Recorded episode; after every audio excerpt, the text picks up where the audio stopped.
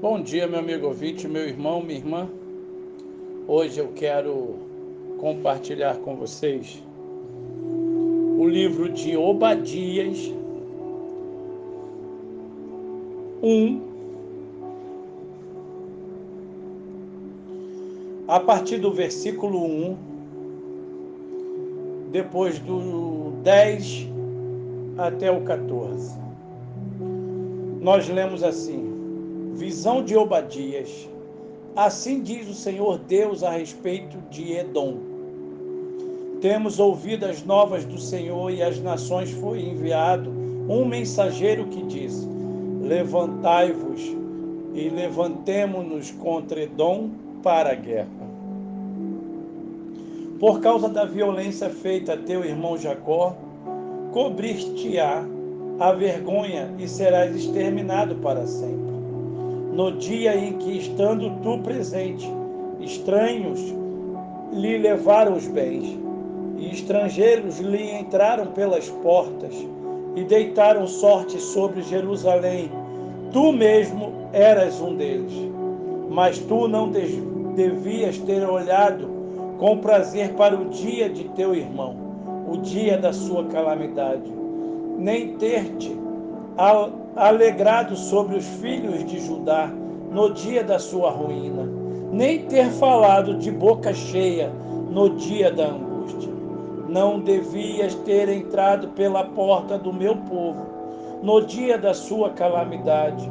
Tu não devias ter olhado com prazer para o seu mal no dia da sua calamidade, nem ter lançado mão nos seus bens no dia da sua calamidade. Não devias ter parado nas encruzilhadas para exterminares os que escapassem, nem ter entregado os que lhes restassem no dia da angústia. É, meu amigo, meu irmão, Deus quer que nossas vidas, motivações, atitudes e reações estejam de acordo com o seu padrão, sendo Deus santo.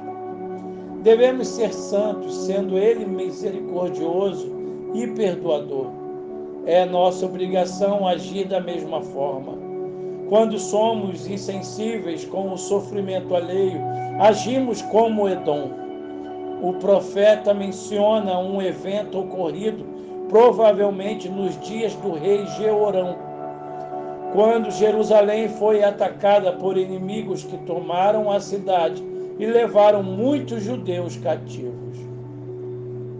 Mas os edomitas, descendentes de Esaú, e portanto parentes dos israelitas, não cumpriram o mandamento da consciência moral e o dever de sangue, de proteger o povo, irmão.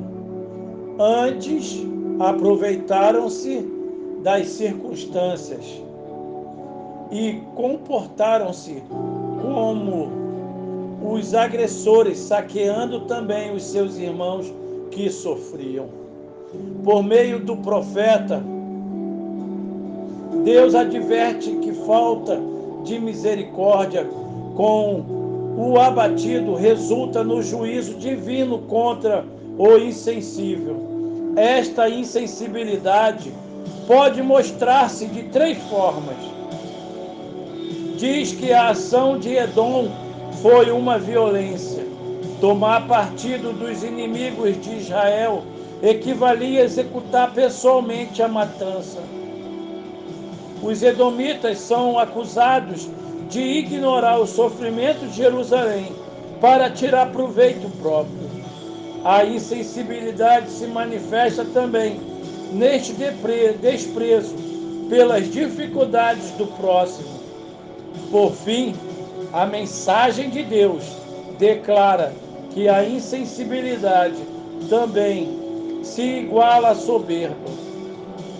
Orgulho, arrogância são características próprias daqueles que não se sensibilizam com o sofrimento alheio no contexto do versículo, Jesus conta uma parábola em que um servo não consegue passar adiante a grande compaixão que recebeu de seu Senhor. Diz assim, Mateus 18, 33. Você não deveria ter tido misericórdia do seu conservo, como eu tive com você?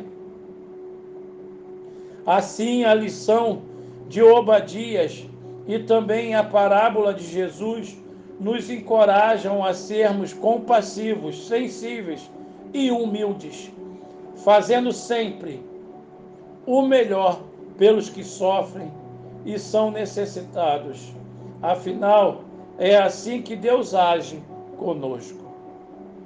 Ainda, meu amigo, o amor de Cristo nos constrange, inclusive, a demonstrar perdão com paixão.